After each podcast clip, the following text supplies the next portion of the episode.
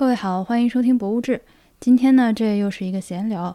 其实直接上来闲聊就好了，但主要是这一次的录音，我前二十多分钟不小心碰到了那个收音的旋钮，呃，导致前面二十四分钟、二十三分钟的样子，呃，我的这个音质不是很好，所以你如果介意的话，可以直接拖到二十四分钟往后听。好，那么接下来就开始了。我们今天这期节目呢，其实主要是想要围绕一本书展开。呃，就是《Educated》，你当像鸟飞向你的山。嗯，我听说这个题目好像是，呃，原作者特意让这个中文的译本译成了这个题目，是吗？对，这个题目就是原作者他自己指定的名字。呃，因为《Educated》其实是二零一八年的出版的一本畅销书，它那个《纽约时报》。最畅销第一名八十周了大榜的这样的一个程度，呃，但是我是当一本书太多人推荐了之后，反而就不是很想读，再加上它这个中文的译名也确实是很神棍，不就为什么 educated 要翻译成这样？那其实主要是因为出版社，因为这个作者的好处是他还活着，对吧？所以 出版社去跟他沟通说，你这个东西翻译成受教育的，什么受教教育什么哎什么知识改变命运，学习改变人生都很奇怪。后来他们是吧？他们商量来商量去，就挑选了这样一句来自圣经中的话。读下来之后，我觉得还 OK，这个书名定的还 OK。但我之前确实是也被这个书名。影响导致我很久以来很多朋友推荐一直没有去读，甚至我把这本书读完了之后，我把它推荐给锵锵，就是迟早更新的锵锵，他说他也是，就因为这个书名，他就一直没有看。嗯嗯 嗯，所以书名误人是吧？啊，可是如果他直接翻译成被教育，也应该也不会去看啊。对啊，是啊，就很难，就是。然后这个书名呢，啊，它非常的好玩，就是它的这个营销，不是在不管是在国外的营销还是国内的营销，呃，很多人以为它是一本励志书，或者是一本关于如何学习，就讲学习方法的那种成功学的书。这个，嗯，是我看到一部分差评的来源，就是说，哎，我以为这个书它会讲到很多自学的一些方法，因为。这这扯有点远，我们先拐回来跟大家介绍一下这本书是干嘛的一本书好了。呃，这本书的作者叫做 Tara Westover，他是一个美国人，呃，生活在 Idaho 爱爱达荷嘛这个州，反正就是美国的一个比较偏僻的山里的一个州。他生活的这个区域呢，是一个摩门教徒聚居的区域。他家呢也是信这个摩门教的，而且是那种比较激进的、比较极端的教徒。呃，有父母亲，他上面还有呃几个哥哥一个姐姐，哈，一共七个孩子。呃，嗯，他的父亲呢是随着年纪的增长，这个越来越偏执，越来越激进。呃，是一个所谓的 prepper。他相信世界末日，相信那个政府都是骗人的，他要给都是让孩子去上学都是洗脑的，要在家里面挖个大地窖，里面存各种武器和食物，呃，那个的就就反正就是那种人。嗯，他所以他就从小没有上过一天的学，但是在成长的过程中自己决定还是要去上学，所以他呃十几岁的时候自己去买了几本那个。美国高考的那教材，在家看书学习，通过自学考上了杨百翰大学。这其实这这所大学它里面的这个学生基本上都是摩门教徒，就是本地的这个社区来的学生的一个大学。对，然后从此你嗯啥？你是不知道是吗？不是我我。从他的行文里面，我可以知道一点，就是，但是我不知道是一个完完全全、基本上全都是摩门教徒的情况，因为当中有一些，比方说他在大学里接触的人，我感觉也是他写起来也是挺正常的，所以我会觉得说，哦，可能是一个多元的环境。那我现在才知道，说有可能绝大多数都是摩门教徒，是这样的一个情况。对对对，他可能只是从一个就百分之两百浓度的一个家庭进入了一个，I don't know 百分之几十浓度的一个宗教环境，就是这样的。然后说到哪儿了？然后很神奇的是，他想去上大学是源于他对音乐的喜爱。他偶然在自己的一个哥哥那里听到了一张唱诗班的 CD。啊，他觉得哎这个很好听，我想唱，呃，但是呢，他立刻就意识到了，像这样的声音是通过学习才能唱出来的，不是你张嘴就能唱的。然后他想上学，然后为了上学，他只好去自己学什么几何代数啥的，嗯。呃，为了学唱歌，学了自学了几何代数，就是这么一个人生路径。然后后面呢，他其实，在学术上，或者说在上学这件事情上，可以说是一个极其幸运的状态。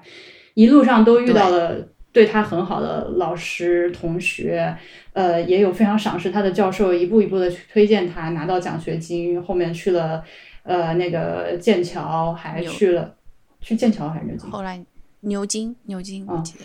后面去了，后面去了英国。然后还去了哈佛，反正就是这样。然后这本书是成书于他二十多岁，对他现在还是一个很年轻的人。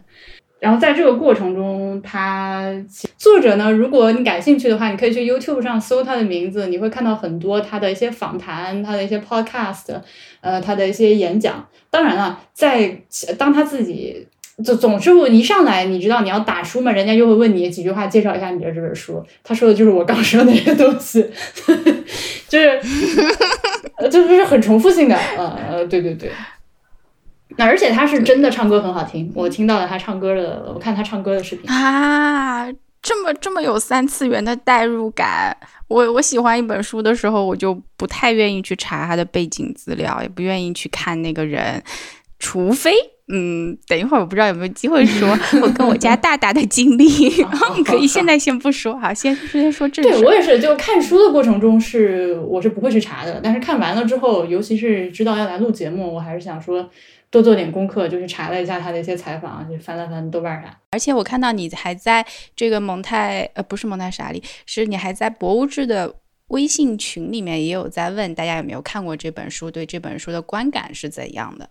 对，结果就跑偏了，聊到了我老婆。Anyway，呃，而且这个书它还有一个特点，是因为他们就是摩门教徒，家里面是非常，呃，他们家的那个生活的状态以及谈论的东西、相信的东西，呃，让我在读这本书的很长一段时间里，边，书的前大半部分，我都脑中幻想出的形象，就是一个一百年前的美国的那种感觉。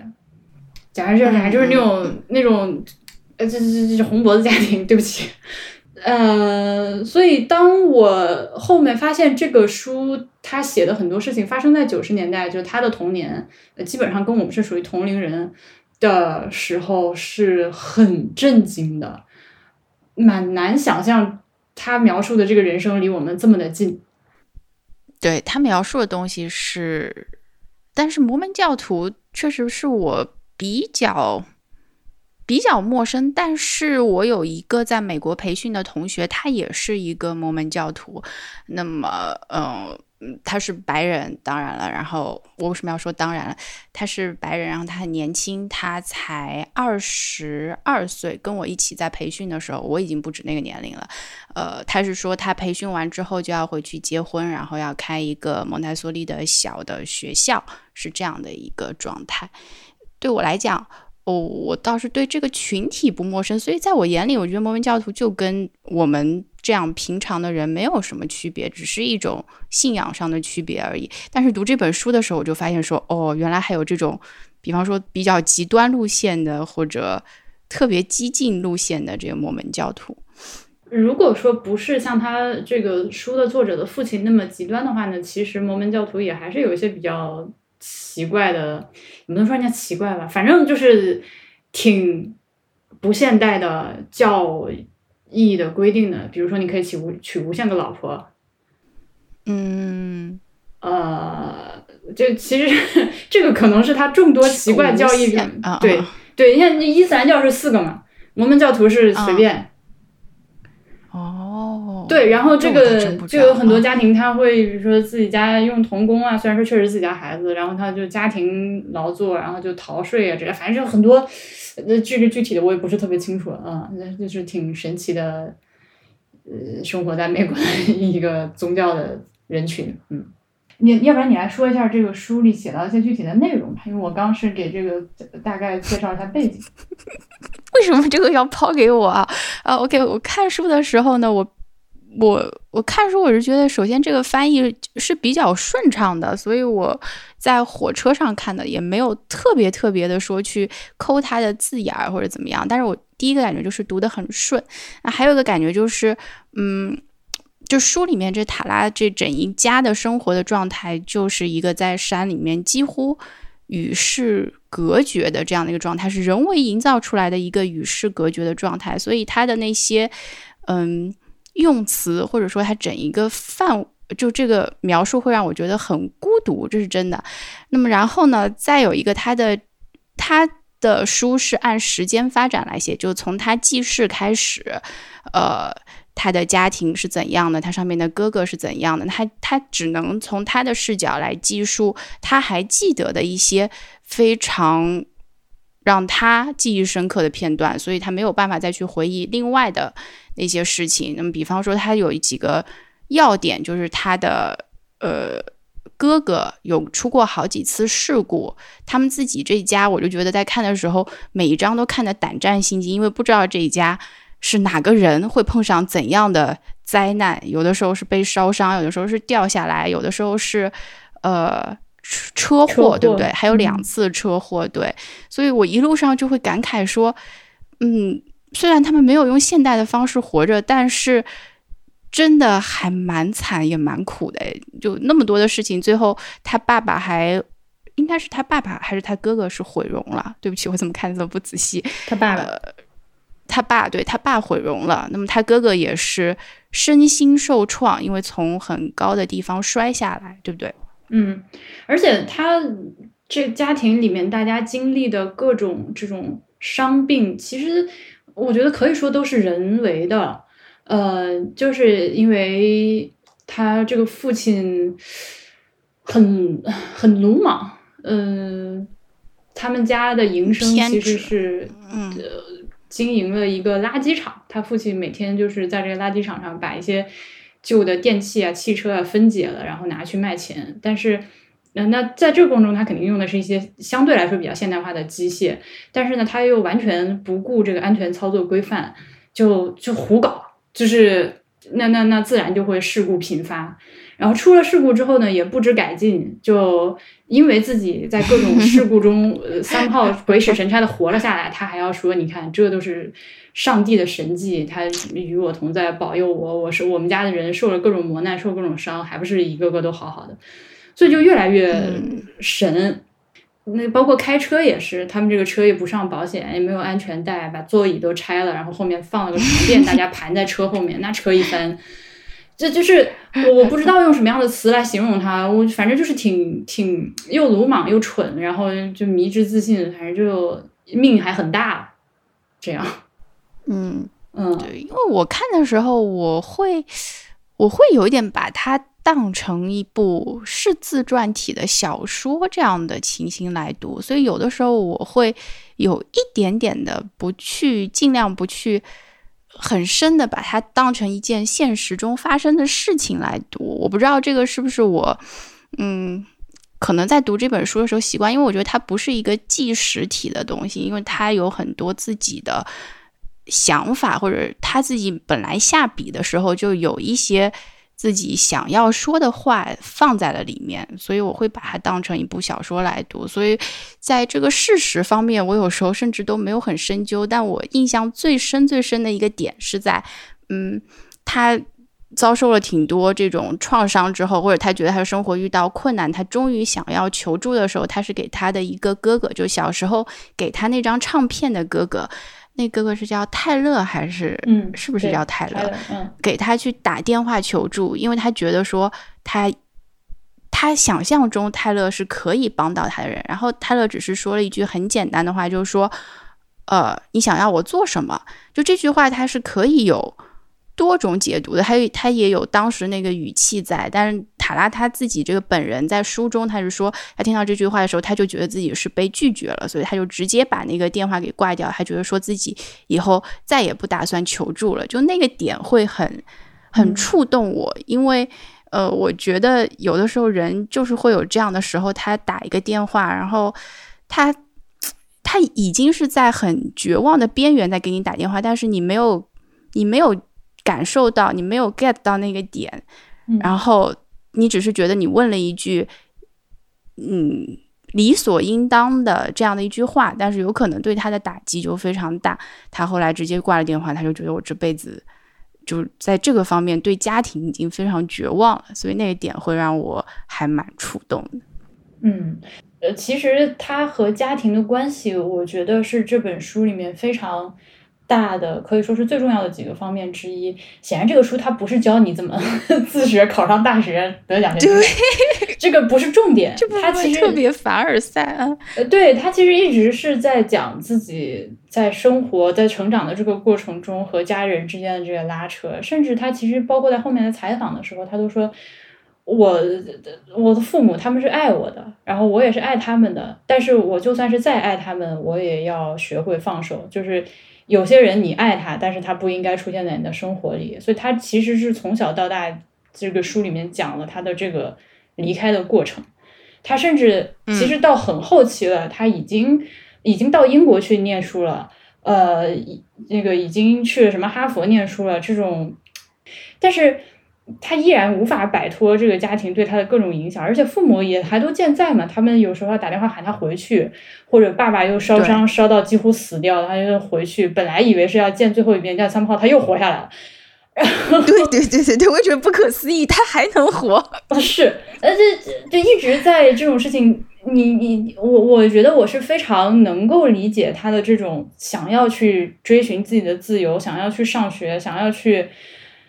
呃，想要去做，想要去过自己的生活，但是不断不断的被他的这个很有毒的家人一直在往回拉，一直在往回拽，一遍一遍把他又往地上摔，然后，直到最后他做了一个，他整个这个书到最后其实也不算是一个结束，因为就像我说，他现在跟我们年纪是差不多的，三十出头，他的人生还远远没有结束，他这个。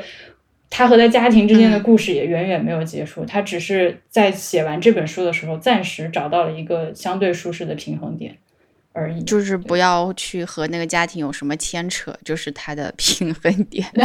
他跟他的母亲这方的家庭，有些人现在是关系比较近，然后和父亲那边基本上就断了联系了。嗯嗯嗯，我感觉好像也没有什么办法。如果说。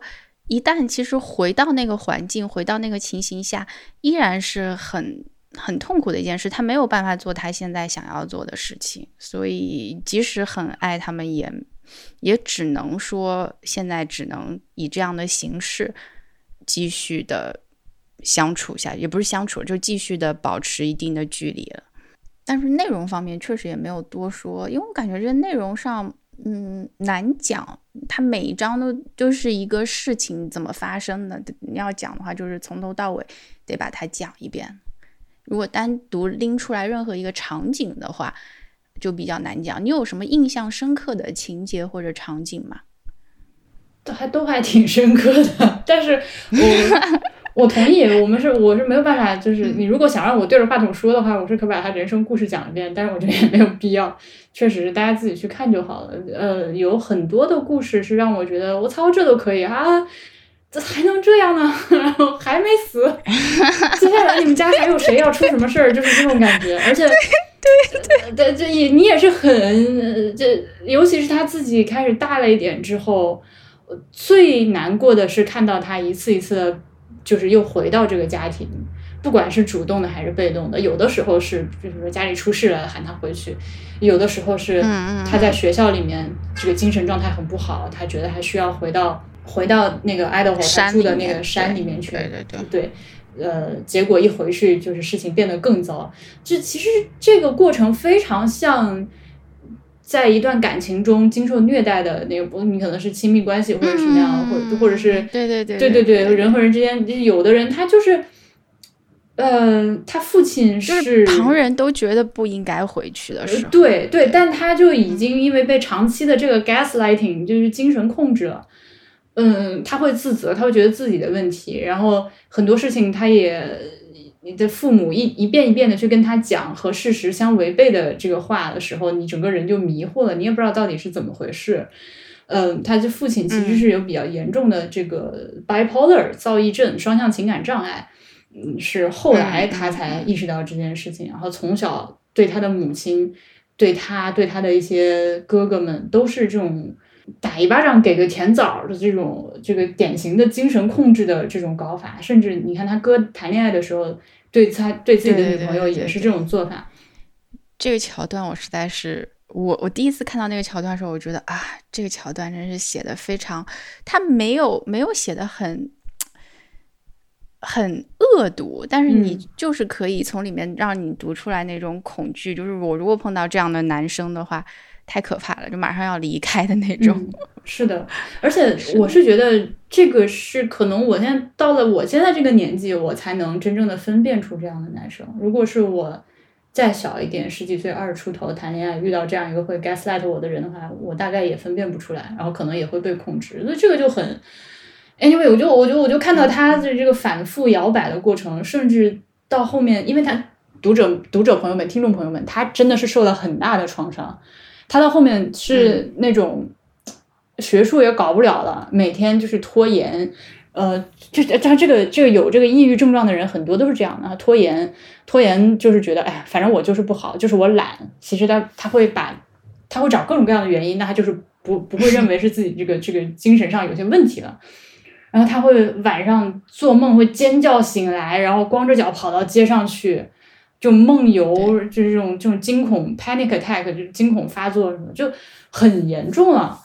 所以在这样的一个状况下，他还是反复反复的被父母往回拉。我觉得，哦，天，就是那种苦情电视剧里面的，你怎么还不走？你快走啊！是是是是是有一种，但是还是你是说豆瓣上有评论说还是觉得不够惨是吗？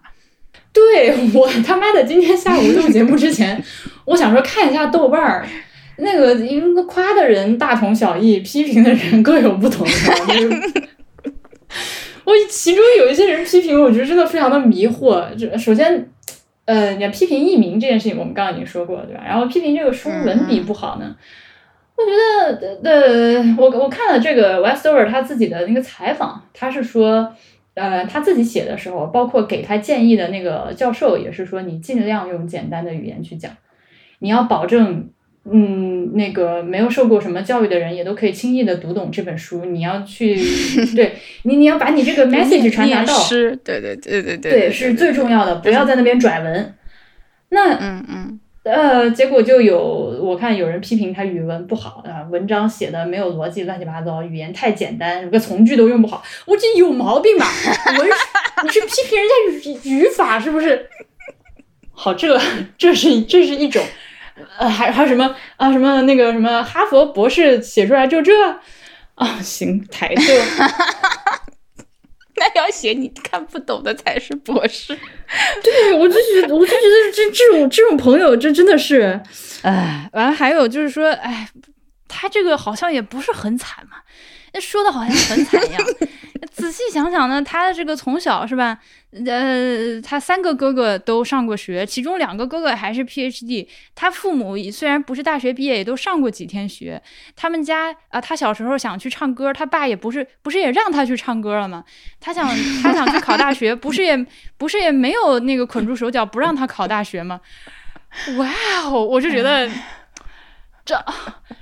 然后还有人说，她是因为她是一个女的，然后正好符合现在的这个什么政治正确的这个语境，所以就被被拔高了上来。她的成功就好像被当成一个多么励志的故事。我觉得，天呐，你们这些人是咋回事？就你是要要求一个多么完美的凄惨的故事？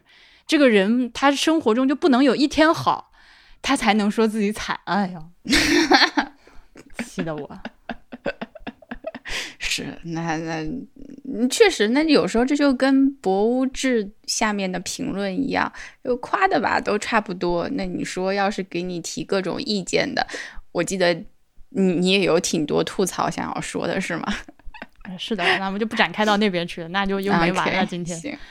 而且这里面很多故事，很多的那种心理的路程，它是写的非常，还写的挺好的。我我可以说，那个很细腻。虽然他用了很简单的句子，翻译的时候也是用很简单的句子，因为你也变不出花样来。可是我会觉得里面的那种对话呀，那种情节，包括一些语言，能够展现出他爸的性格，还有他哥的性格。我觉得我在现实中如果碰到他哥这样的人，可能会非常非常的害怕他哥这样的人，嗯就他大哥这样的人，因为我会觉得我我我如果出生在这样家庭，我是没有办法摆脱这样的一个人的控制的。因为我前两天其实跟我爸有一个关于这件事情的对话，就是他我在那边看书，他问我你在看啥，我跟他讲了这个书，我就给他复述了一下这个书里面的故事。然后我爸说：“你看，你一天到晚说我们小时候对你不好，你看看人家。”对，他说你跟人家比我是不是过得还可以？但 是我觉得这个就很像我们刚刚说的那个豆瓣上批评人家不够惨的那个 书评，怎样？那你还要我怎样？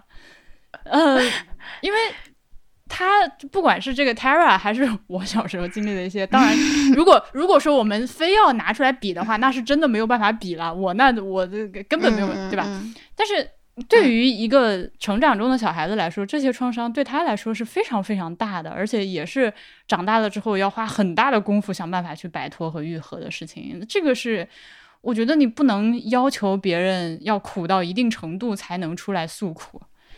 我完完全全的同意你这句话，是的，嗯。百分之百同意，百分之两百的同意，因为这也是我很想交流这个点，就被你说出来了，好吧，那就让给你说吧，因为，嗯、我是觉得痛苦，你是一个没有办法去比较，拿事实来比较和衡量的东西。就像你说的，这个事情对你本身来说，你当时的情绪或者你当时遭受到的，就是一种精神上的痛苦，或者说你感到了痛苦。这个痛苦没有办法从外面的事实，这个它到底是多小的一件事情来说，因为小朋友像六岁之前的小朋友，他即使手只是被割到了一点点，他也感到他非常非常的痛苦。这种痛苦是，呃，我们作为一个有理智的成年人，知道这个伤口明天会好，呃，一定会好起来那种。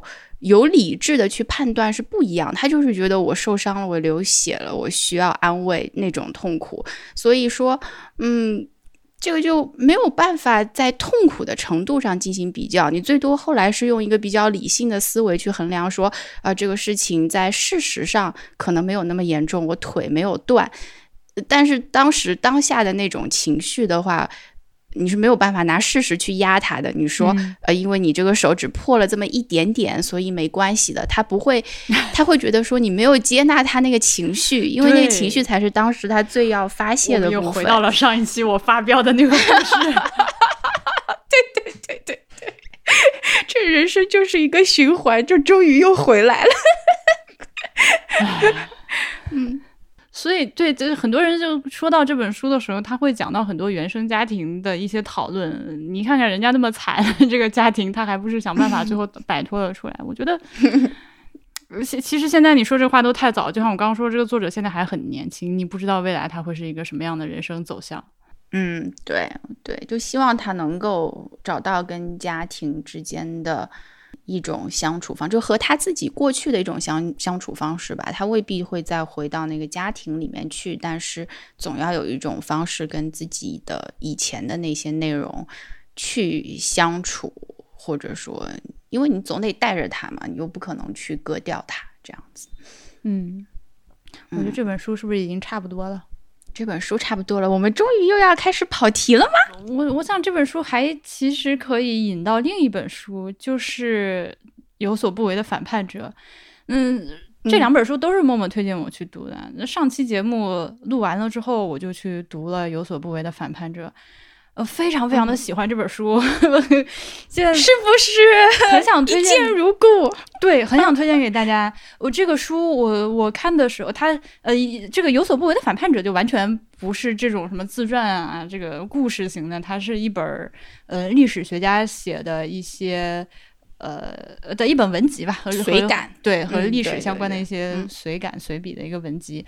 那呃我在读那本书的时候，有一种嗯，有一种他说的很多东西，我其实都想过，或者都知道，或者都在别的地方零散的听过、读过，但是以我的水平和见识，没有办法在脑中把这些东西串联起来，我没有办法去给他一个逻辑。但是罗新老师他在这个书里面就把我一些不成形的想法。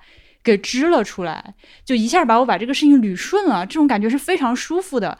就如果你是，嗯嗯，如果你去读一本它特别艰深的一本学术著作，它里面说的啥你都听不懂的话，你也看不懂的话，那那那种那种书就是。其实也读不成。如果是特别浅显的一本书的话，那可能也没有啥太大的满足和意义。就正好罗青老师的这本书就卡在了让我觉得非常舒适，然后又 舒服的点。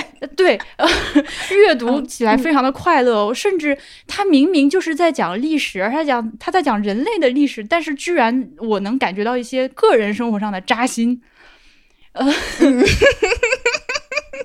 我就很喜欢。对。嗯，为什么我突然间 Q 到这本书呢？是要联系到 Tara 的事情。嗯嗯，这个当你像鸟飞向你的山，它一你什么？这本你当像鸟飞向你的山，它其实序章一上来是他们家人对于一个事件的记忆的扭曲和模糊。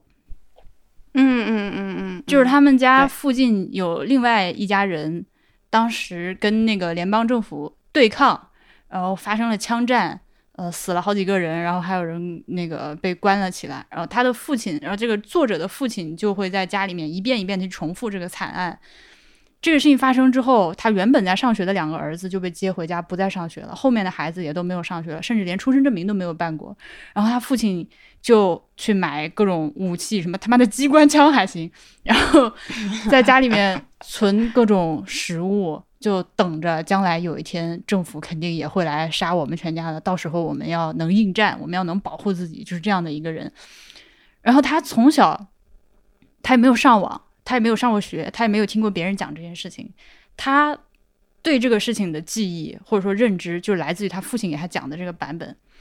然后一直到嗯，对他的这本书写到非常后来，非常非常后来的时候，他自己在学校里面有一天上维基百科搜了一下这个事件，因为这个事件是一个非常著名的事件，他才发现哦，原来根本不是他爸爸说的那样，而且他爸说那家人死光了，他就没有，还有人活着呢。嗯嗯嗯，我不知道你你能我我是很能明白他当时那种震惊的，嗯，好，好像你比如说你从小认识的一个亲戚，是的。你以你以为他就是你一个亲戚，然后有一天你不小心在网上搜他，发现他当年是一个叱咤风云的大毒枭之类的。等等，你这个例子简直就是反的。你应该说你本来那个亲戚本来是个在亲人眼中的大毒枭，然后你一搜发现，哎，不是这样子，他是当地的十佳企业家这样子，就就类似这样吧，反正就是颠覆，而且。他其实，在书的过程中，还反复的去讲到了一些和历史和认知相关的事情。还有一个非常典型的例子，是他去杨百翰大学上学，他呃上课的时候，他举手问老师，因为他书上有一个词，他不知道是什么意思，就 Holocaust，就是犹太人大屠杀。他当时举手问老师这个词什么意思，他是真的不知道，但是呢。其他同学就以为他是一个反犹分子，就是故意的要问这样一个问题，在课堂上挑衅这件事情，他被误解了很长时间。那这其实联想到我们这代人的话，我们是不是也有某一个 那个不能说的事情，也是你很大了之后自己才去了解的？小时候谁他妈听说过，根本不知道，对吧？是都是在。大人的叙述当中去讲这件事情的，大人会说那个时候他们也很年轻，然后听说的事情是怎么怎么怎么怎么样的。那我我也是对，后来才会有兴趣在有机会的时候再去找一找当时资料，因为这个事情有的时候听过，我没有那么大的好奇心，我也没有再去想过要去确认一下这他们的记忆到底是不是可靠，是这样子的事情。本来，因为他本身在写这个故事的时候，他在后记里面也有提到嘛，因为他对当时的记忆也没有特别清晰了，所以他还去向各各种他能够求证的人去求证当时到底是谁在场，谁不在场，谁说过什么话，谁有谁那个。当时做了什么事儿？到底谁把这个他哥的腿用这个垃圾袋给他包起来什么的？对不起，我又剧透。然后，但是像这种情节的话，还是靠他自己的去回忆、去叙述、去建构，把它变成一个好像很有逻辑的一件事情，在一在故事里面不断的发生。但是他也说了，这个只是他的记忆嘛，有的时候也未必那么经得起推敲，这是他个人的这种情感记忆，所以他。很巧妙的把这种个人的记忆和一种在历史当中有可能出现的那种叙述，又有一点呼应起来，是这样子的感觉。因为他自己在写的一些，呃，论文，但那些论文的题目。起码就题目来讲，我对那些题目还挺有意思的。当然，我不一定会去，我肯定不会去读那些论文。以现在的我的时间分配来讲，我还要录蒙太莎利呢。但是呢，我会觉得说，光是那些题目的话，会想到说他很有兴趣，想到他要怎么展开他的叙述去讲这篇论文里面的那个故事。因为他提到过两三篇他他创作的那个论文很受教授的赏识的那些题目嘛。对的，那跟罗欣的那个也可以。对应起来看，你会觉得说罗欣那本书非常的让我一见如故。首先是题目就喜欢，题目喜欢之后看到前言也喜欢，看到前言以后，后面看到哎，这里面的每一篇都非常的有意思。嗯，是的，嗯，Tara 他这个情况呢，就是可能，嗯，你可以把它说成是人类历史的某种小小的缩影吧，因为他会有一些有一些他记忆中的事情。和他家人记的那个版本完全不一样，而且大家当时都在场。然后过段时间之后再来想，哎，就不对，就不一样。呃，他说他他说他那个那个哥哥威胁他，然后给他一把刀放在他手上，那个刀上还有血。然后第二天早上发现是他哥把他孩子养的那条狗用那个刀杀了，这就是 That's why 那刀上有血。然后过了几天之后就说啊没没有狗的事情，狗没有死，没有被杀。过几天又说，哎，没有刀，哪来的刀？然 后对，是这一重一重的。如果我是他的话，我也我也会觉得自己疯了。而且，嗯，你是真的不知道是到底是谁记得是对的，因为当时也没有录个像、录个音啥的。那万一真的是没有刀、没有狗的事呢？这不，然后就疯了，真真假假。就读《红楼梦》，假作真实，真亦假。是，就自己经历的人生都开始产生怀疑，就不知道什么是真，什么是假。具体到个人的话，像 Tara，他对自己的记忆有一些模糊不清的地方，或者是甚至是一些编辑的地方。这样的经历，好像你我也都当我们那天谈论到这件事情，有有有，对，因为大家都有过。那样一段不堪回首的日子，也不是不堪回首吧，就是会有一段自己，呃，现在大家都喜欢把这个，比方说十二到十八岁，会觉得一定会有一个叛逆期的到来，但我觉得这个叛逆期也是很人为的被大家给叫出来的，其实它就是那一个阶段的，我们可以说那个发展阶段的特点嘛。呃，我跟你那个时候谈谈论的时候，我就在说。呃，我现在特别想看我中二时期写的那些东西，因为我会觉得那些东西对今天的我也许很有价值。但是，在我当年整理掉这些东西的时候，我就把那些页已经全部全部撕得干干净净的。我留下来的是一本本子，一本崭新的可以画画画或者写字的空白的本子，把我当年所有的痕迹全部都已经撕掉了。而且我当时的想法就是这些东西是没有用的。呃，不需要再去被保留的，我就直接把它给处理掉了。但是我现在就很后悔啊，因为我觉得 我多想看我当时到底写了什么呀，到底喜欢的是哪个 CP 啊？但是就没有了。嗯，我很想看的，真的。那这个其实也不是一个有意的去隐藏我的历史的部分，但是我只是我当下那个判断，呃。我没有想到我的未来会为此后悔，但后悔的时候又没有后悔药可以让我去翻，嗯，去翻篇了，呃，就这个事情已经完全翻篇了。我我只能说呢，只它就消失在过去的长河当中，再也找不到了。你是说你把你整一本日记本都扔掉了是吗？我扔了好几本，嗯嗯，连字带画带照片全都扔了，初中高中的都有，还有照片吗？OK。对，我是那种心 尤其狠的人，就 我现在正好翻到我给你发的这个 这个书里呢。那个遗忘，从这个认识出发，遗忘不再是人类被动和消除的一个生理缺陷，反倒是人类之所以成为人类的前提条件，从而具备了主动和积极的意义。尼采在《道德的谱系》中谈到了主动遗忘。尼采说，遗忘并不像平庸肤浅的人们所相信的那样是一种简单的堕代，反而是怠惰，sorry，反而是一种提供沉默的积极能力，是为无意识所提供的洁净的石板，为新来者腾出空间。这些妙用就是我所说的主动遗忘。在尼采看来，主动遗忘就是为了治疗伤创伤、克服心魔而故意忘记过去。就是因为。要治愈治愈创伤，克服心魔，丢了很多本日记。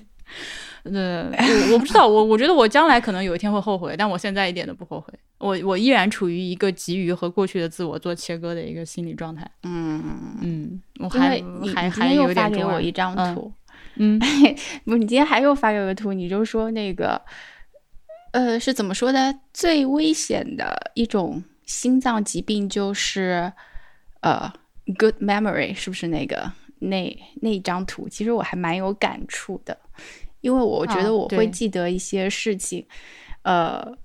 我觉得我要是不记得它该有多好，但我偏偏又记得。你还记不记得？因为我当时你发给我的，所以我那一瞬间我想到的是我和你的事情。我和你有没有什么不能说的？我和你的关系能说吗？我们俩怎样？我们 对那句话是 The most dangerous heart disease, strong memory。嗯，哎，对我我、我们俩我们俩嗯有，呃我想我们俩冲突最严重的一次就是关于我我和老河口的关系的一次谈话，我记得。对我也是想到的那一次，对，因为我觉得那次是也是让我记忆很深刻的一次。我觉得我不应该那样说，所以我要和你道歉，哎呦我的对妈呀不起。我又要哭了。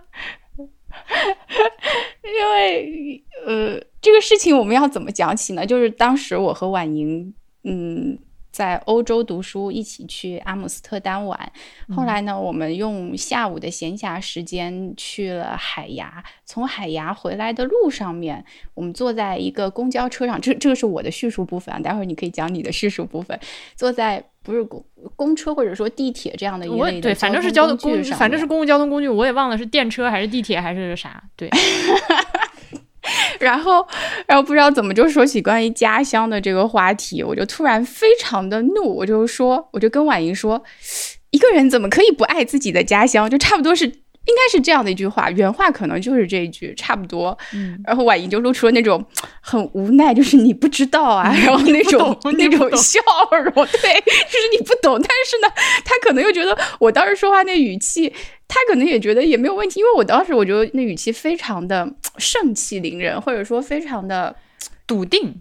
我觉得我是对的，嗯对，因为我觉得我很理直气壮，就是大家都应该爱自己的家乡，还用了一个反问的句式来加强我的语气，所以，呃，当时那个场景就是我们两个冲突很严重的时候。后来因为你也没有再说话，这个事情就那样子过去了。但是多年以后，我依然记得那个场景，就说明那个场景对我来讲可能也很有，就是会让我。有的时候会反思一下，我当时为什么要用这样的态度嗯来对待你，还有当时的那个话题。我现在想起来就会觉得非常的抱歉。一个人当然可以不喜欢他的家乡，这有什么问题？这没有问题。我觉得首先让我们看到这个事情的光明面啊，就是我们俩这么多年最激烈的冲突是因为这个事儿，说明我们俩关系真的很好。然后 没有弄过别的幺蛾子是吧？然后嗯呃，我觉得，呃，对，具体是怎么聊到这个话题想不起来了。但是其实我一直是小的时候是非常非常嫌弃老河口的。呃，我很讨厌这个地方。呃我觉得我我我分析一下啊，我估计我引起你的不是，不是因为我不喜欢我的嗯嗯家乡，而是因为我过于的自命嗯不凡，认为自己 deserve better，这个是最让人讨厌的地方。这个事情是是我自己也意识到了，但是我现在多少还是有一点这种感觉，就是，呃，我现在这种感觉已经好很多了。但是曾经，比如说，当我们如果要聊到高考的话题的时候，嗯嗯我就会非常的激动，非常的生气，因为 我觉得我投错胎了，生活在就是出生在老河口这狗地方，教育资源那么差，然后分数又那么高，老子这么厉害，居然只能考上嗯北外，对吧？然后，对我会有对，我会有这种想法，就是就我这个分数你放在哪里，那不是全中国的大学生，所有的专业任我随便挑，然后我就会觉得自己很委屈，嗯或者然后嗯我比如说长大了之后就，呃，尤其是上大学之后，发现很多同学，呃，他就是比我见过很多世，多见过很多世面，嗯从小学了各种才艺，读了很多书，洋气的不得了。那我凭啥就不能有这些？然后我，然后，然后我爸妈就是在我小的时候，又是一个一天到晚一个打架，一个打麻将，一个喝酒，给我留下了很多非常不好的家庭回忆。我跟他们之前也没有感情，的这样一个状态，我就很我就很气愤，我就是为什么我没有更好的爸妈，我也不喜欢我爸妈，我也不喜欢我的家乡，我什么都不喜欢，所以，我我想，如果是就今天的我去和那个时候的我，其实我现在还有一点，也没有过去很久这件事情，你还要装年轻是吗？不真的是在某种呃，你说吧，就是我会觉得怎么说呢？是不真的是不能接受自己了，就是活得很不自洽，然后又觉得自己就又又又又自恋又自卑，所以这种状态其实确实是非常不讨人喜欢。我觉得你当时说那个话，你倒不一定真的认为说。因为以你当时的理智的程度，如果说你是在一个没有被我激怒的情况下，要 来跟你商量这个事儿的话，你肯定你我你是很理智的，你肯定会认为哦，那也不是说是个家乡就能喜欢，那这个事儿是有商量余地。但是我觉得你当时是被我气到了，所以你才会说出那么笃定的话，这是我的想法。对，但是。有可能，但我我确实也不记得我当时为什么这样说了。但是我对我当时说过这句话，我会非常的在意，因为我会觉得说，我可能在用一种方式伤害到了另外一个人，就是而且我。我对这个事情就一直以来吧，都还是挺在意，但也没有一个场合能够让我好好的给你道个歉。我觉得这个场合就还挺合适的，反正我也见不到你，然后 反正大家也今天就可以做一个见证。你 要干啥？所以我跟我跟我跟婉莹的关系就可以进入到一个新的阶段，这个事情就可以翻篇了。嗯，我会觉得我，因为我自己本人，我一直觉得自己是一个很幸运的人。嗯，从从很小的时候开始，我就有这种感觉。呃，我的很多地方运气都很好，以至于我都没有办法。我都没办法去埋怨社会，就是我觉得我获得的东西很匹配我现在的这个应有的这个能力。就像你说的，你觉得你可能配得上更好的，我觉得我得到的东西可能就刚好跟我的期待差不多是匹配的，所以我一直都处于一个比较满足的状态。因为我读书的时候，我确实碰到了非常非常好的老师，然后我读的学校，我觉得在我的感觉中，我说我觉得是一个很好的学校。后来，嗯，我交到的朋友，包括今天我在跟婉莹讲，我说我身边真的都是小可爱，真的真的，我很少碰到自己讨厌的人。我如果碰到讨厌的人，我就跟他自动保持距离了，他也不会跟我成为朋友。嗯，如果是工作上的伙伴的话，那就是保持工作距离。但是我的朋友们之间非常非常的好，以至于我会觉得说，我的我人生是不是已经在我三十多岁的时候花完了我这辈子所有的运气的那种好。那我我现在在回想，如果我在听你讲那个话的时候，我当然就会觉得说啊，可能。我当时肯定就没有办法站在你的角度想，我站在我的角度回顾我的一生，就会觉得说，啊，我故乡当然好了，就是因为我的过去，我得到了那么多东西，所以我会觉得说，哎，你这个人就非常的不知感恩，对，就是那种感觉，就是说你的家乡给了你这么多东西，你怎么可以说它不好？因为当时我跟你可能还没有那么深的交集，也没有太多的去了解过。你在老河口是怎样的一个状态？我只是说，那从你今天看来，你活的人模人样的，对不对？你的外语又这么好，你又参加合唱团，不像我是一个宅女，一直就宅在那边，所以我会觉得说，那当然是 家乡家里给的支持很好。诶，突然回到了塔拉那个话题，就是说，诶，你过得不也挺好的吗？你在叫什么惨？今天真是又绕回来了。嗯，我得罪一下来自杭州们的老铁啊！我觉得杭州真的不太行。我现在可以很平静的接受你这句话，可以的，它不太行。它当然不是一线大城市，西湖周边真的很美，但是它作为一个现代的城市，娘西皮赶紧把地铁给我修好了，我们再出来说这件事情。对，然后正在修，正在修。就你刚说那个话，我爸前两天也跟我说，就我们谈到这件事情的时候说，他说你跟那，你跟人家比，你看你是不是从小你也没你也没受冻挨饿，一个二个都那么稀奇，呃什么的。但是妈的，我就说我小的时候你们是怎么教育我的？呃，成绩好的时候绝对不可以骄傲，要和成绩更好的同学比。你咋不跟那好的比？就是。只是说比成绩，对吧？说我跟你说比条件了吗？哎，我的妈呀！这就又绕回这个当当你当小鸟飞向你的山。我觉得其实读他这本书给我的一个最大的收获就是，你可以说它是一种凝固成文字形式的人间观察。就是我虽然说已经在通过自己的这个努力努力的去教育我自己，但是。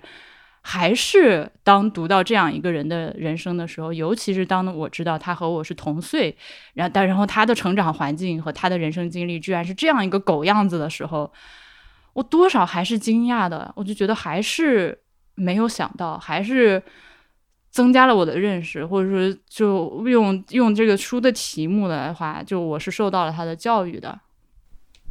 嗯，就还我我嗯对于对我的我的认识，我对世界的想象，我对他人的理解还是远远不够的。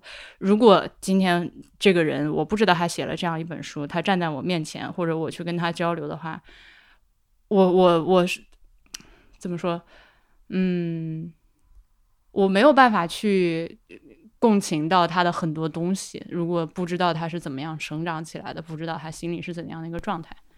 嗯，对，是的，就是因为因为刘姥姥就很难想象林黛玉到底在为什么事情而痛苦，可是林黛玉她是真的痛苦啊，你没有办法说林黛玉她看到那个 葬花的时候她不痛苦，她就是。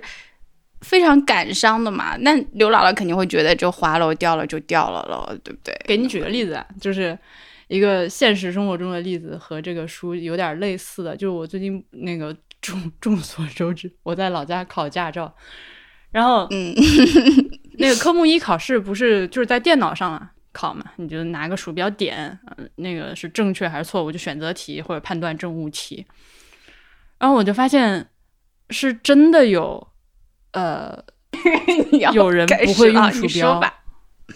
嗯，而且不是不是你想象那种中老年人或者什么，就是一个看上去很年轻的姑娘。她应该，因为她能考驾照，说明已经十八岁了嘛，对吧？那我估计他也就是个十八九岁。他当时考试的时候就举手，他说这个怎么弄怎么弄。呃，一开始的时候负责监考的那个交警还非常的不耐烦，然后几句话下来，那个交警突然问他：“你是不是不会用鼠标？”他说：“是的。然后嗯，那我当时其实还是确实是挺震惊的，就跟我读这本书的时候的感觉一样。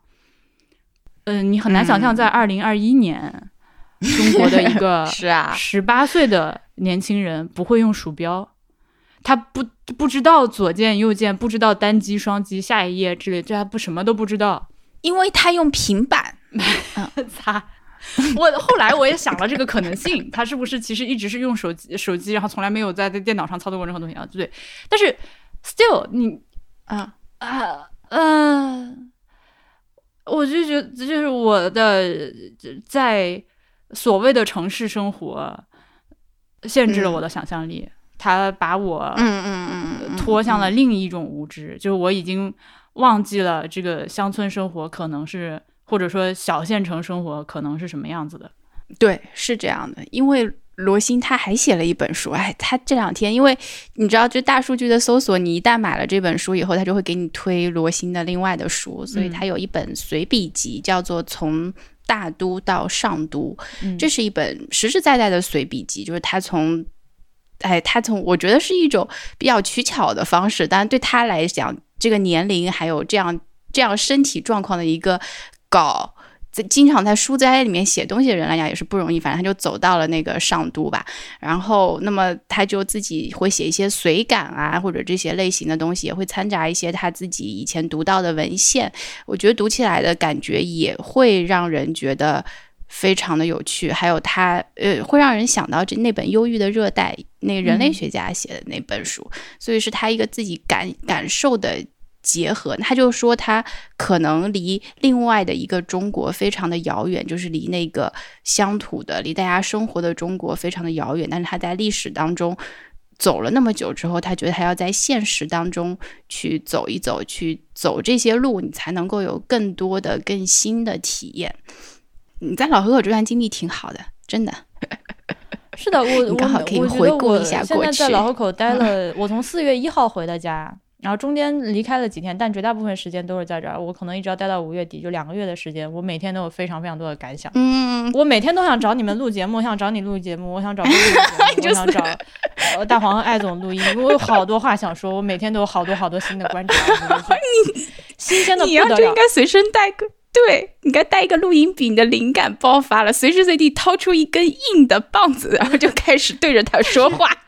我的问题是，我觉得我需要跟人说，我需要跟人聊天儿，然后把一些东西聊出来，因为我我的大脑是一团浆糊，我 经常是，我有一种极其强烈的情绪，我被什么东西触动到了，然后我就只会哭，然后但是我也说不清楚。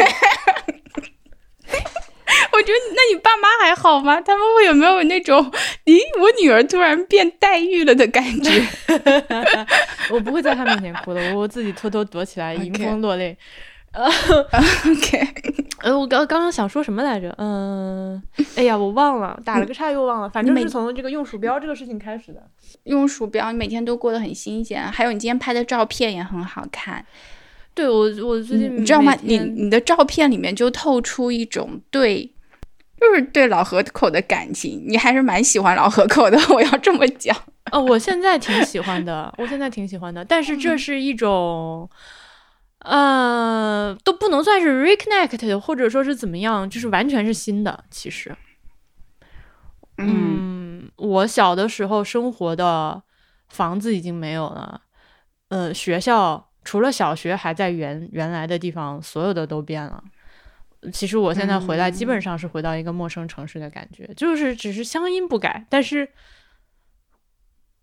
人变了，嗯，人也没变，你爸妈不都在，你大姨都在，嗯，对对，他们是是在的了，但是现在回想起来，其实除了他们，我以前也没有别的，我上学的时候也没有什么同学朋友，然后那个时候，呃，老师虽然说就是都挺喜欢我的，但是现在也和老师们也没有联系。但是你有新的朋友，呃，你不断的在接触到新的朋友。我我我不确定这些人能不能成为我的朋友。我现在回来那个呃驾校认识了几个人，也加了个微信，但是都是为了互相通知今天练车在哪儿上车。就嗯，我觉得成为朋友的可能性比较低啦。但是哦，我不是说和他们，我是说和你的嗯新的精神上的嗯。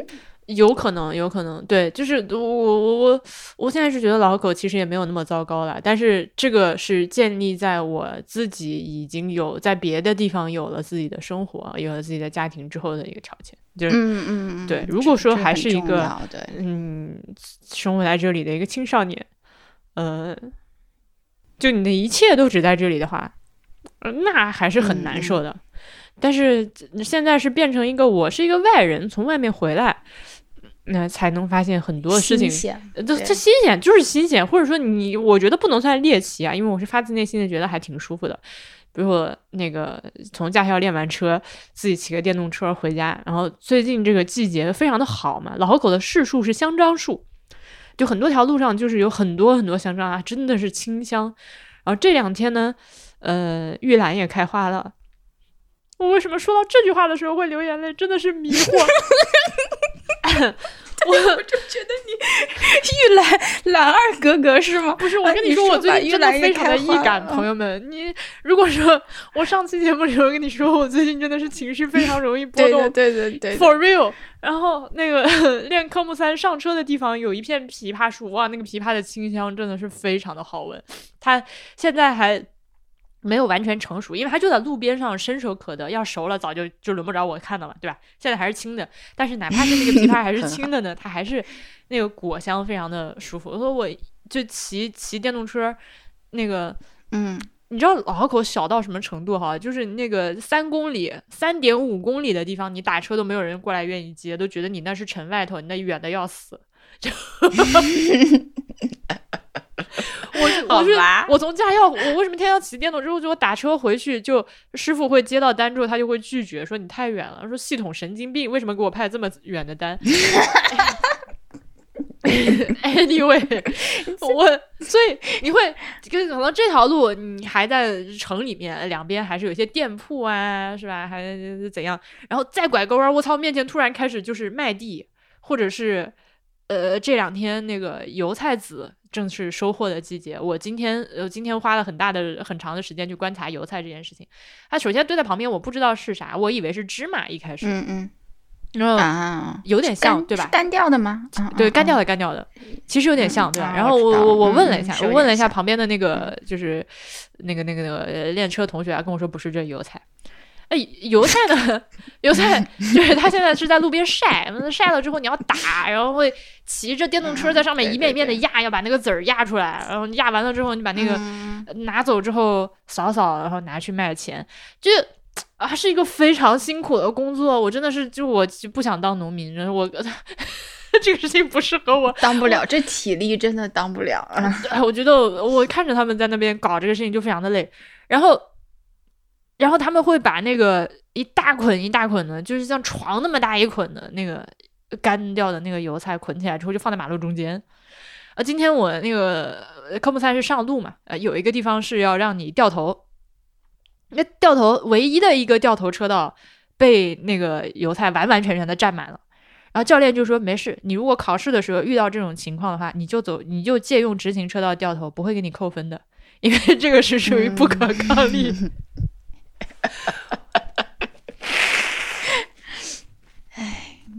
因为我觉得还挺好玩的。然后，然后他说，现在这个季节还还不到，就如果是麦子成熟的季节，就更加不得了。现在是只有一条车道被占了，那麦子成熟的季节是只给你留一条车道，其他地方全是麦子。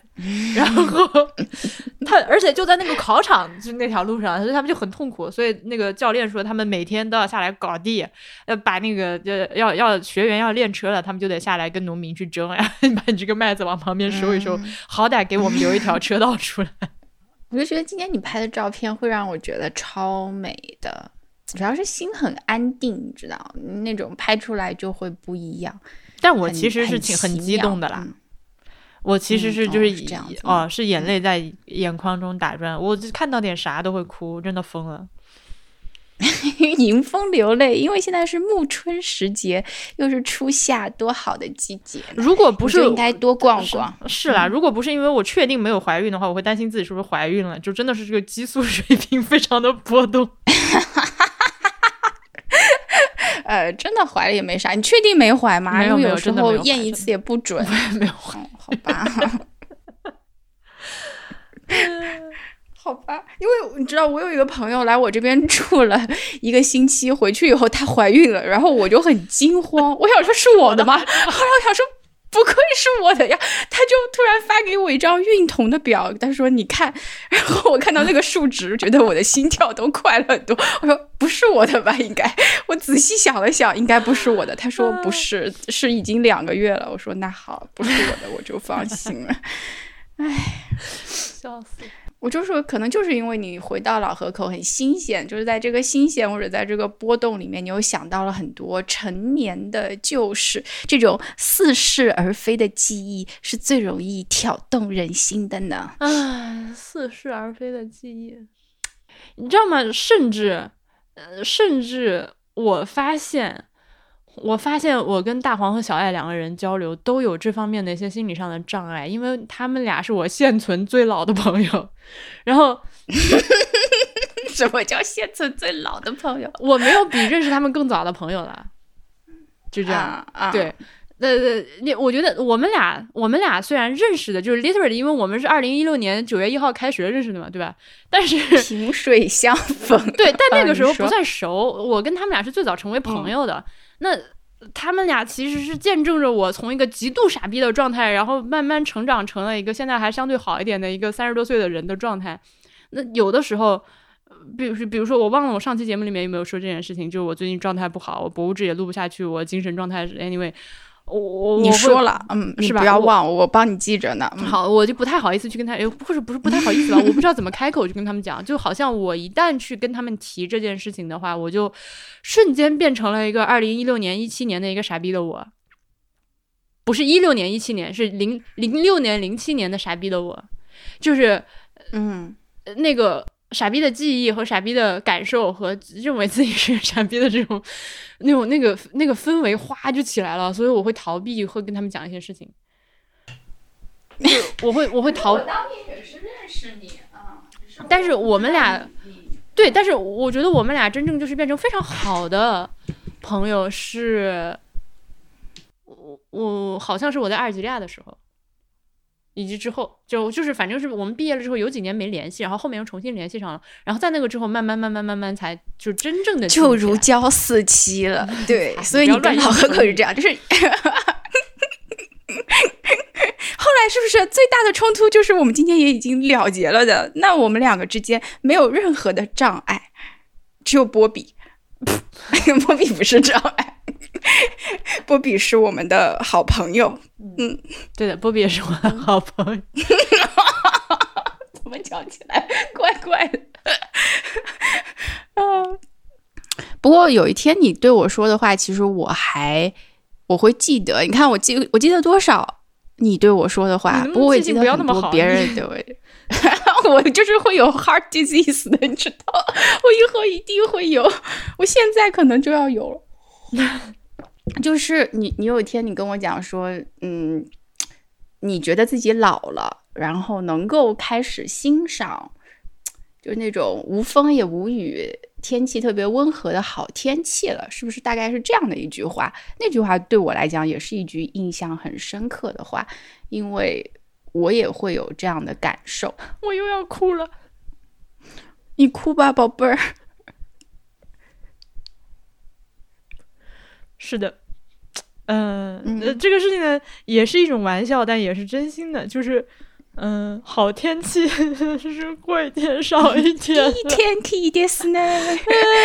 我居然哭，真的是！我今天从驾校回家经过那个路上，我风景好的，我就是现在会真的会停下来，拿出手机拍两张照片，而且还舍不得删。我就觉得我不一定还能活几天了，呃我也不知道为什么。 嗯，哎，真的是这样的。然后今天我大姑说要请我吃小龙虾，我好开心。结果她跟我说，我们明天再吃吧。明天的小龙虾再也不是今天的味道了，它会更入味。我，然后呢，然后我就，然后就没有吃成小龙虾，我自己下楼吃了一碗面，然后那个面特别的淡，一点都不好吃，然后非常的受伤。Anyway，我就非常沮丧的，那个吃完了来跟我录音了。怪不得呢，为什么一开始不嗨，就是没有小龙虾的缘故。然后我就骑着 骑着电动车往我外婆家走。我现在住在外婆家，然后经过就走到外婆家院子里的时候，那会儿夕阳特别的漂亮。然后天上 天上又哭了。呃，对，是的，天上有月亮，夕阳特别的漂亮，然后那个风吹的那个云彩动得特别快，而且我正在听故事 FM 最新一期节目，然后我又哭了，然后拿出手机拍了几张夕阳的照片，然后收拾了一下 情绪才回家，因为面对外公外婆要做出一副小白兔的样子。眼睛红红的当然是小白兔。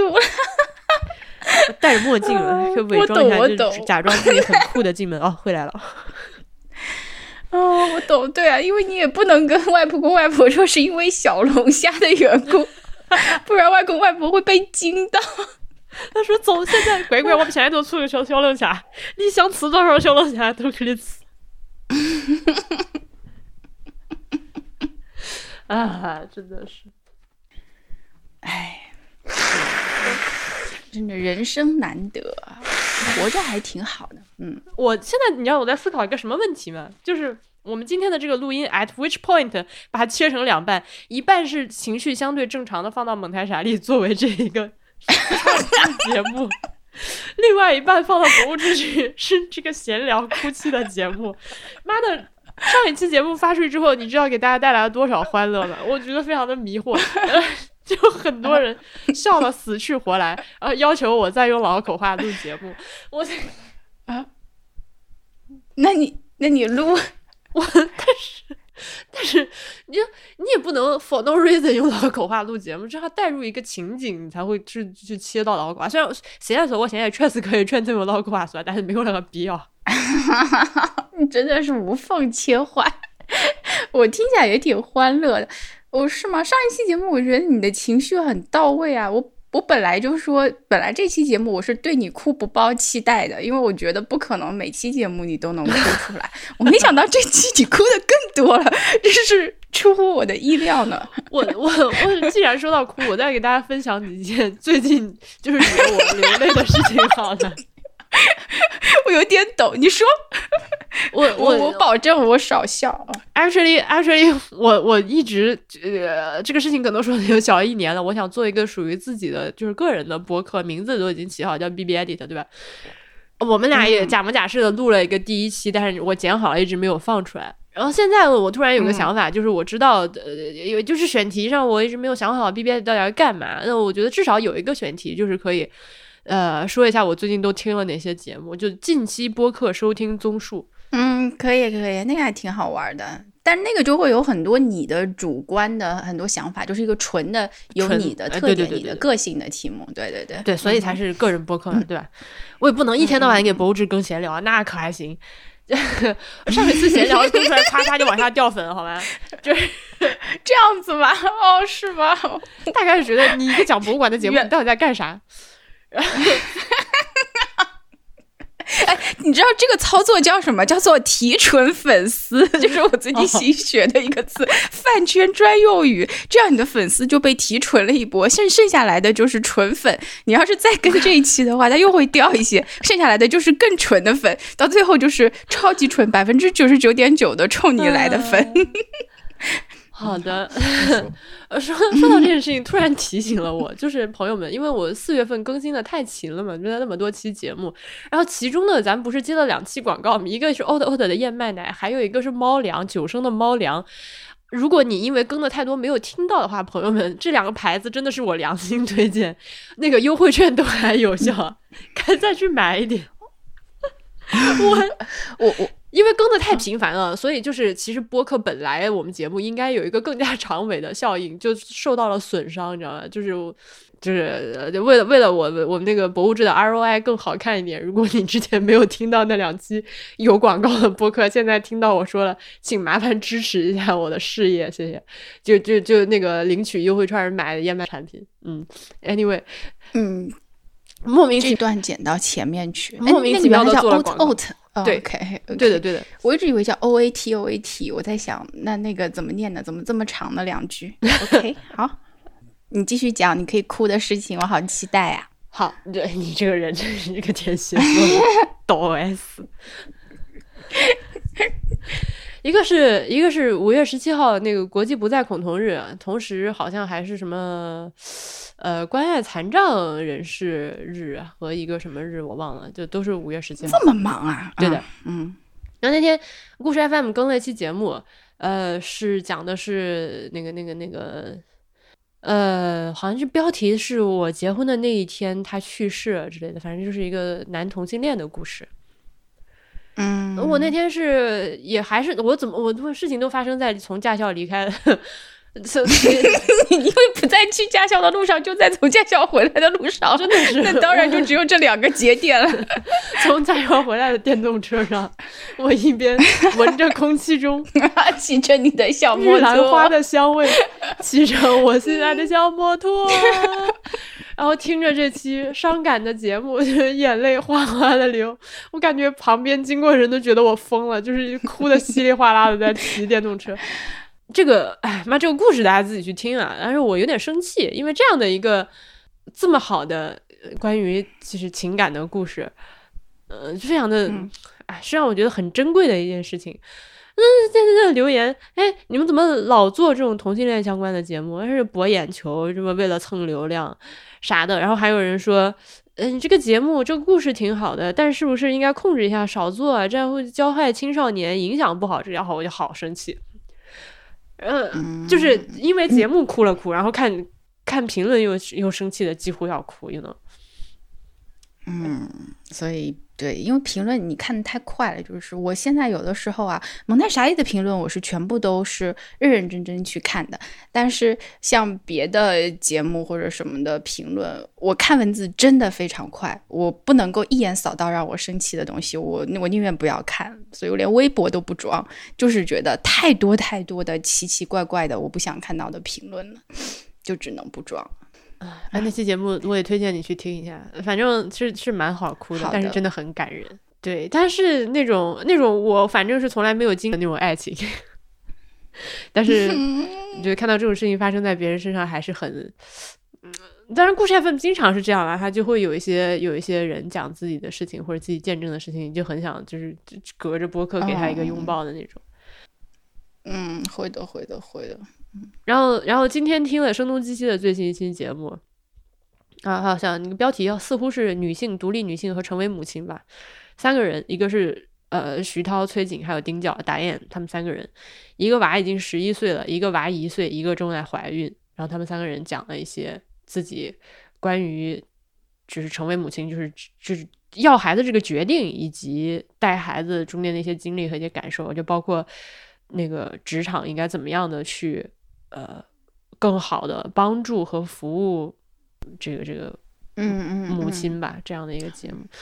那这期节目我也特别喜欢，是因为呃，也也也掉了眼泪，但不像我们录节目这哭的稀里哗啦，就是就是掉了小小眼泪，是因为我听这期节目的时候获得了一种非常神奇的共情的体验。就虽然我没有孩子，我也不打算要孩子，但是我似乎有一个 imaginary child。他们三个人讲的自己母作为母亲的体验、怀孕的体验，在这个中间受的一些辛苦和一些幸福，我都很，我觉得这个话很像，很有可能是我自己会说出来的话。他们仿佛是，仿佛是度过了，或者说正在生活着我的另外一种生活。嗯，然后我就特别。有种很奇代入，对，嗯就是一种很奇特的体验。然后这种代入吧，它还不是说那种哦，我我看到一个别人的故事，我听到一个别人的故事，我能理解你在说什么，或者我能理解你就是这个时候的感受，是那种哎，他们讲这个事情好像就可以发生在我身上的那种感觉。嗯，我还蛮推荐大家去听的。嗯，还有就是昨天我在你的推荐下，昨天下午看了《一一》杨德昌的电影。嗯嗯嗯，对。咦，我是一个特别没有耐心的家伙，就是我很希望是在电影院看的。就他那个电影一开场，我觉得我操牛逼，但是 他我不知道，反正就是他那个电影一开场就已经深深的抓住了我，吸引了我的注意力。但同时呢，他节奏实在是他妈的太慢了，然后我我我需要用很调动很大的自控能力才能往下看，you know what I mean？就嗯嗯嗯，我不可以玩手机。不可以，那个、呃、我是我需要去老老实实的看，然后就逼着自己啊，中间还吃了个晚饭，然后吃完晚饭之后回来继续把它看完。嗯嗯，啊，你来说一下这个电影。它有嗯啊，好，这这本电影我我看了三四遍，而且有我没有在大荧幕上看过，因为已经错过了它上映的时候。所以我是都是通过电脑看，有有我半夜自己看的，有我和我妈一起看的。我觉得也不一定说，呃，观影体验上面一定要是电影院那种完全专注的状态，那是一种欣赏方式。还有一种就是像我这样，我和我妈两个人有一搭没一搭的断断续续的在看。那这电影其实主要就讲的是一家人，包括大家看着看着会发现说，呃，互相有关系的这样一家人，每家。发生的各式各样的事情，那么主要是通过主人公的一家是，呃，有一个年年迈的婆婆，然后现在是因为生病失去意识躺在床上，在家里面的有一个护工照顾，还有呢是一个中年的，呃，和别人合伙开公司的这样一个男子，以及他在这个应该是公务员或者事业单位那种上班的。这样的一个角色吧，是不是他老他的妻子，再加上家里面有两个孩子，这样的一个组合，主要是通过这一家人的视角，在不断的嗯围绕这个视视角去展开的个故事。那么当中有一个就是小朋友，小男孩是他家最小的一个儿子，呃，经常就会。一是一个言语不多，但是又会让人觉得每次说出来的话都很有意思的一个小男生。主要是通过他的眼睛去看他周围发生的所有的事情，这样的一本电影，时长还蛮长的。所以那天，呃，我之所以会推荐你，是因为我和我妈两个人，嗯，因为我是哪一天，反正我放假回到家里面，那天晚上刚好没有事情，我是在这个外面的沙发上面。我坐着打我的电脑上面的校对翻译，然后我妈就说：“你投屏一下，我们一起再看一遍一一吧。”我说：“好的，我们一起看。”所以我就一边做着翻译，一边有一搭没一搭的看，还会还会和我妈聊两句。啊，我妈会会会非常认真，也不认真去看吧。但我妈是也已经看过一遍，但是她很喜欢一一，因为她觉得这本片子里面像那个。婆婆躺在床上的那个情景，会让她，我觉得啊，这只是我觉得，我觉得会让我妈想到我外婆也有过很长的一段日子就是这样在床上，但是并不太有意识，不是很清醒的时候。然后我妈每天会做的事情就是要和我外婆去聊聊天啊，干什么呀？所以她会很能够带入，这也。也应该用你刚才婉莹说那种方法，就是他会觉得说那个人生可就是他的人生的某一个部分，所以他会很愿意去看意义。这也是，嗯，我没有想到的地方，就是通过一本电影，我觉得我们两个度过了一个非常美好的晚上。主主要就是这样子的一本情形嘛。但电影本身，我觉得音乐是好的，拍摄也是好的，剧本也是好的。唯一就是像你说的，因为它的线展开的比较慢，而且有很多东西它是可以要慢慢品的，所以你这一次如果品不到的话，可以下一次打开来的时候再慢慢品，有一点像那种山水长卷画，所以不一定一次就一定要从头到尾欣赏完嘛。当然它很累人，所以说。呃，也是一种体验，但是你要是一节一节截开来看，或者单看某一个人某一条线的那些故事，我觉得也挺有意思的。我还会比较喜欢这种 零零散散的欣赏模式，我觉得也挺好。嗯，我我倒不是说他一定要去电影院看啊，只是像我这种自制力不太强的人，就还是 有一个环境管着我，会比较更适合看这种东西一些，只是仅此而已。嗯，那个养羊好可爱呀。他就是当他最后参加这个婆婆葬礼，说我觉得我也老了的时候，我就觉得心里我也老了的那种感觉。而且 我跟小艾说，我看依依看哭了。他说：“那依依那是要哭，而且越老越越老的人看越会哭。”这是一个测试是吧？你哭几次就是你有多老。Oh my god！小的时候看可能没有什么感觉，上了年纪看依依就扎心。是的，超扎心的。哎，看到那个新生儿的时候，还是会觉得很感动。然后新生儿是在中段出来的嘛？嗯嗯，一开始是个喜宴。嗯，对，而且中间，哎，我这种粗俗的人，我的第一反应会想到肖书生骂人。他字正腔圆的用国语骂了一句“好你妈个逼啊”，然后我当时对对对对 截了个图，想说我操，原来台湾人也会这么骂人的，果然咱们是中华一家亲。是的，那句骂的非常解气哦。哎，你知道最近博物志群里面有一个小的衍生群。我当然不知道了。女女生那个脏话骂人互助互助群，因为他们说不会骂人。我我在那个群里面已经非常收敛了，但是我每次发言都被认为质量非常的高。但其实我还会很多别的。因为他们就说有这个群也太过瘾了吧，受了欺负，或者是受受到了骚扰，但是又没有办法有力的还击。你你你没有经过练习，那个脏话是无法自然流动的脱口而出的，你知道吧？而且而且大家还有一些女权主义方面的这个考量，因为你骂人的时候，就是这个一般都是攻击对方的母亲和女性家属嘛，也不愿意去这样骂人，所以又给自己加上了一层这个骂人的这个内容选择上的枷锁，所以就更加的困难。这倒是，要是在骂的一瞬间要想那么多的话，那也骂不出口。对的，你不能搞得太复杂，就要直拳出击。是的，对，造成你的目的是造成伤害，你不要考虑他的感受。哎，又扯远了，哎，就没有正果，就没有进过。今天完了，我觉得这期又不能放蒙太查利了，真的是，就是飞了，又彻底飞了。然后我们要不然最后再说说开心的事情吧。我们录了多长时间了？是啊是啊进度表已经好久了，已经一分呃不是一小时时三十九分，是的，也够了。蒙太莎利先导片就前面二十分钟也够了呀。嗯，嗯，咋？我都不觉得，我不真的不知道能不能剪出来一个能用的先导。不能，我就再录过一样一样，没事儿。我再录个认认真真的先导片，我写我写下来就好。啊，好，嗯你说然后我来聊开心的事情。开心的事情是认识了两个新朋友。嗯，那我也有开心的事情要跟大家分享，不能只有你开心，我也有很开心的事情，就是呃，我我新认识了一个大大，不是我跟他，我跟他是四月份的时候，因为某种机缘相见，也没有相见，我们我们在一个平台上面认识，真的是一见如故。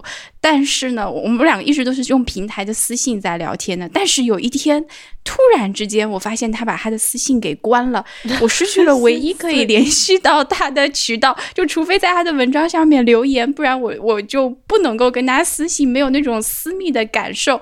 那天呢，我刚好又是放假在家里面的，所以那个下午我就爆哭了一个下午，比我。比我那天你真的情感上面失恋还要那天难受，你是真的落泪了是吗？就流下了眼泪的那种哭。对呀就是坐在沙发上面，看到一直不能发私信，就一遍遍试，啊然后眼泪就流下来。我爸就在边上说：“你怎么了？”我说：“没事，给我一点时间。”然后我就进去，我我我找了三个群，就觉得我觉得三个也许可以让我缓解的群，我就跟他们讲这件事情，就包括有婉莹你在的群，还包括另外两个群，我就在里面各种各种发消息，就说：“哎呀，我今天好伤心，遇到这个事情。”因为我觉得如果我不倾诉出来，我就一个人默默的哭，这真的是这件事情真的是太无情了，就天底下竟有这等无情的事情，我实在没有办法接受，就跟贾宝玉落泪一样，所以我就我就跟大家讲，那那那几个群大家给我的反馈就都是，哎呀会好的，反正就就这样安慰了我几下，但是我有被安慰到，所以我就会发现说，有的时候即使。这个群里面也不需要有人太多的人一定要理解或者共情你的感受，反正他们就说啊，反正会过去的，就这样，就这样随便讲两句，我也觉得稍微好过了一 点点。然后我要是你，就是对是继续哭。那我还是哭的，就是伤心还是伤心的。可是我觉得就在我的能够承受的范围内，我这个下午就就开始各种写东西，就是各种各种希望我能够忘掉这个事情。但是我一想起来那个大大关的私信，我又觉得说好伤心啊。我以为我以为你是在给他，我是以为你在给他写什么，我在想说人家不会觉得你是个痴汉。我也我开始也有这种担心，所以我就说，是不是因为我太过热情，我给他留言，就大家都能看到那种留言，是不是因为我太过热情了？但是我真的只是想表达一下我的我的爱意，或者我对这样一个能写出这样文章人的这样的一种感情而已。我就这样给他留了一段，然后呢，等到晚上的时候，我就突然发现我设置特别关注里面跳出来了一条信息，就是他的 QQ 号，然后他就说。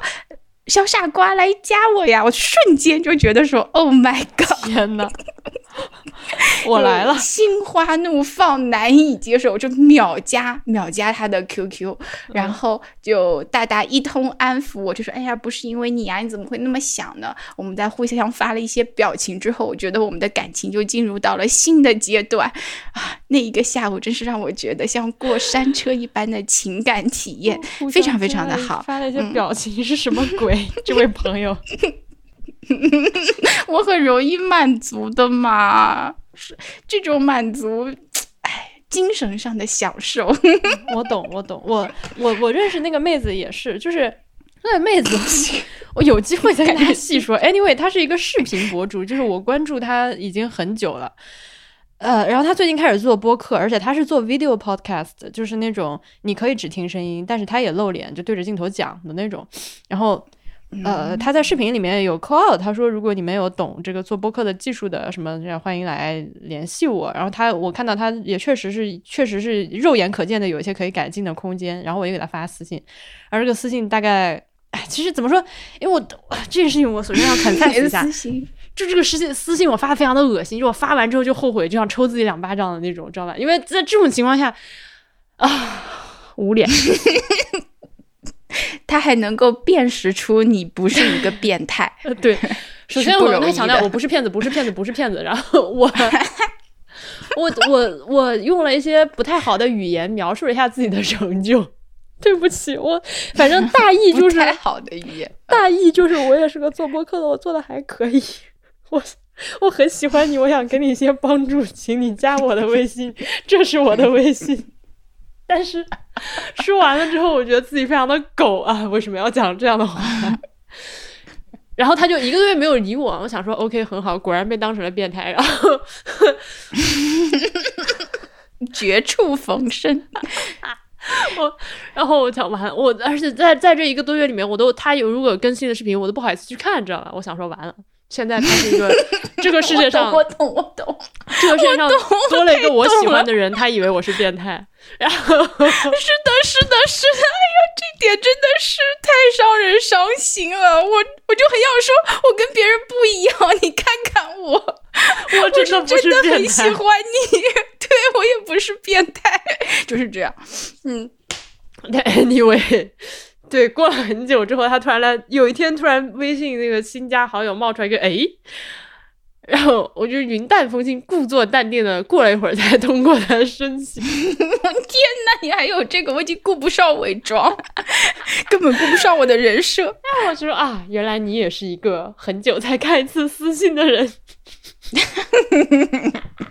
对不起，我是狗。对的，然后。啊，总之这个就妹子已经成功的加上了。如果有人现在点进来，会不会觉得是一个 PUA 的节目？怎么老是在讲怎么加妹子？对，我也确实的给他搞了一些播客上的建议。然后他也喊我去上他的节目，但是呃，他是想那个就是那种当面录像录音，所以还得。嗯，对，是要去线下实际见到他。就前几天其实已经见到了，但是当时没想没想着要录音。嗯，而且因为是这样的，就是，哎，这种朋友是我关注他很久了，所以我对他特别熟。这越说越 creepy。对呀。然后他对你不熟，然后结果你们俩见上了，他还他还这么热情，是吧？我我除了不知道他的身份证号码和他家庭住址之外，他的 他长相、名字、性格，他身边有几桌朋友，他家里有没有猫，他和他的家庭关系是什么样子的，我一清二楚。哦天哪！不过话，不过话说回来，就是如果是听我们播客的朋友，其实也是这样的。那你听时间长一点。这也是这也是为什么会觉得很亲。就我们大家如果是互相听播客的，或者是我互相看你看你的视频之类的，你可能一见面确实是直接就聊上了，根本没有熟识的那个过程。啊，是恋爱老师，我先说了，然后决定剪不剪吧。另外老师是看理想那个从中中从中国出发的全球史，呃，这个节目的主讲人或者说是转述者。呃，这个节目我之前在博物志里面也跟大家推荐过很多次了，我是真的很喜欢，而且我听他这个讲历史的节目都能听哭，因为 他有一些章节的内容，嗯，他有一些章节内容所所讲到的一些，怎么说呢？呃，给我的灵魂上的共振非常和蒙台莎利非常的相似，就是它是一个很很大的图景，一种让我觉得生而为人非常的屌，就是就你能让一瞬间你好像似乎要感受到了 humanity，一瞬间你似乎好像能够站在一个宇宙的时间节点上，既往前看也往后看。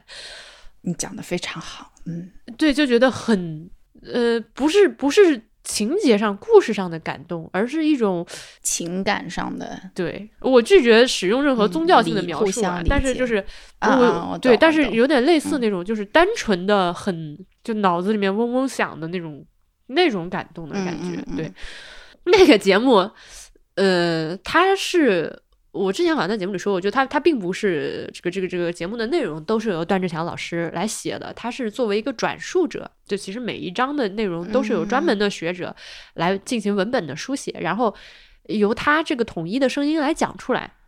但是段老师呢，他是他是个录音的天才，就非常的挥洒自如。同学们可以期待我来喊他上节目，我已经选想好了一些选题，是要请段老师来录的，而且他也就欣然接受，完全我那个我说要录 什么什么题目，行，这个题目我怎样怎样，然后啪就给我发了一些他其他节他在其他平台上的很贵的节目的那个兑换码，你先去看这个什么什么，我说段老师 谢谢，一见面就给我送东西。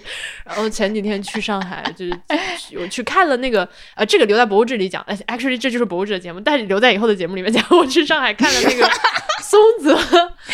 考古呃不是，sorry，松泽遗址博物馆，对对不起。然后看完了之后，我跟段老师说，哎，我今天看了这个博物馆，搞的是挺好的。然后他说，哎，你在上海呀，来复旦找我玩啊。然后我就复旦找他玩，就很开心。嗯，哎呦，我好觉得太幸哦我觉得太幸福了，我的追星之旅都 这么的坦的这么顺，一片坦途，我就是追星经历。我现在需要认识张哲瀚，谢谢。正主。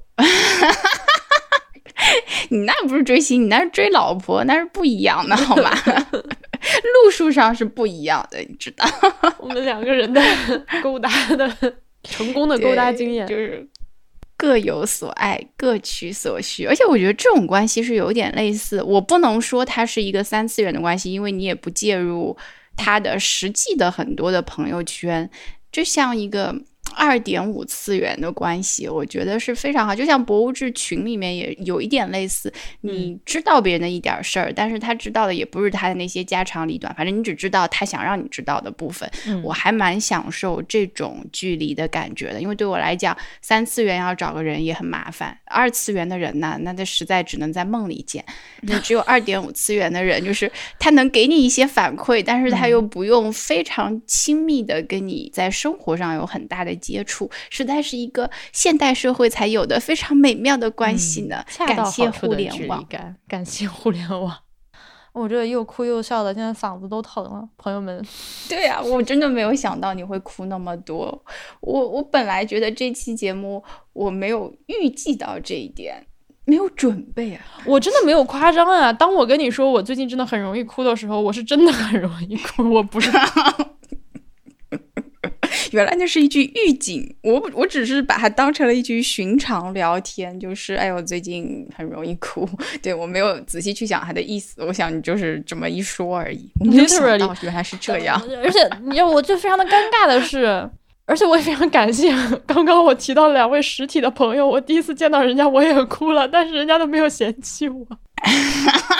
真的吗？天哪，我控制了什么场景、啊？我控制了一下，我没有，我没有像今天我就是我们俩录音的时候哭成这个样子，但是我的眼眶是湿润了的。但但是湿润的原因不是因为见到你，好吧？湿润的原因是我们聊天的过程中正好聊到了一些最近对我非常有感触的事情。我一想到这件事情，眼泪就开始打转，然后我感觉对面老师的表情一瞬间稍微有点僵化，小姑娘你冷静一点。然后 哦，太可爱了，婉莹太可爱了，嗯，就冲你这个可爱，我也去。哎，对，九升的猫粮，我是的，到时候找你要一下。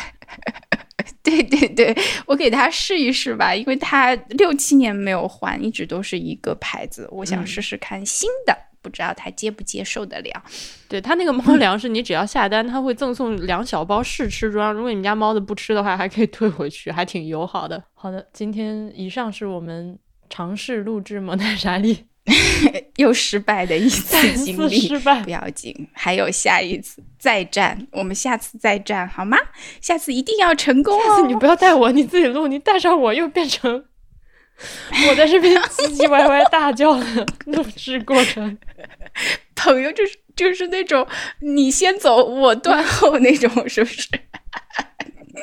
不要带上你，那我肯定要表白，不，我怎样都要带上你，因为我们两个是同伴啊。好的，嗯好的，朋友们再见，就这样，拜拜。拜拜，再见了，朋友们。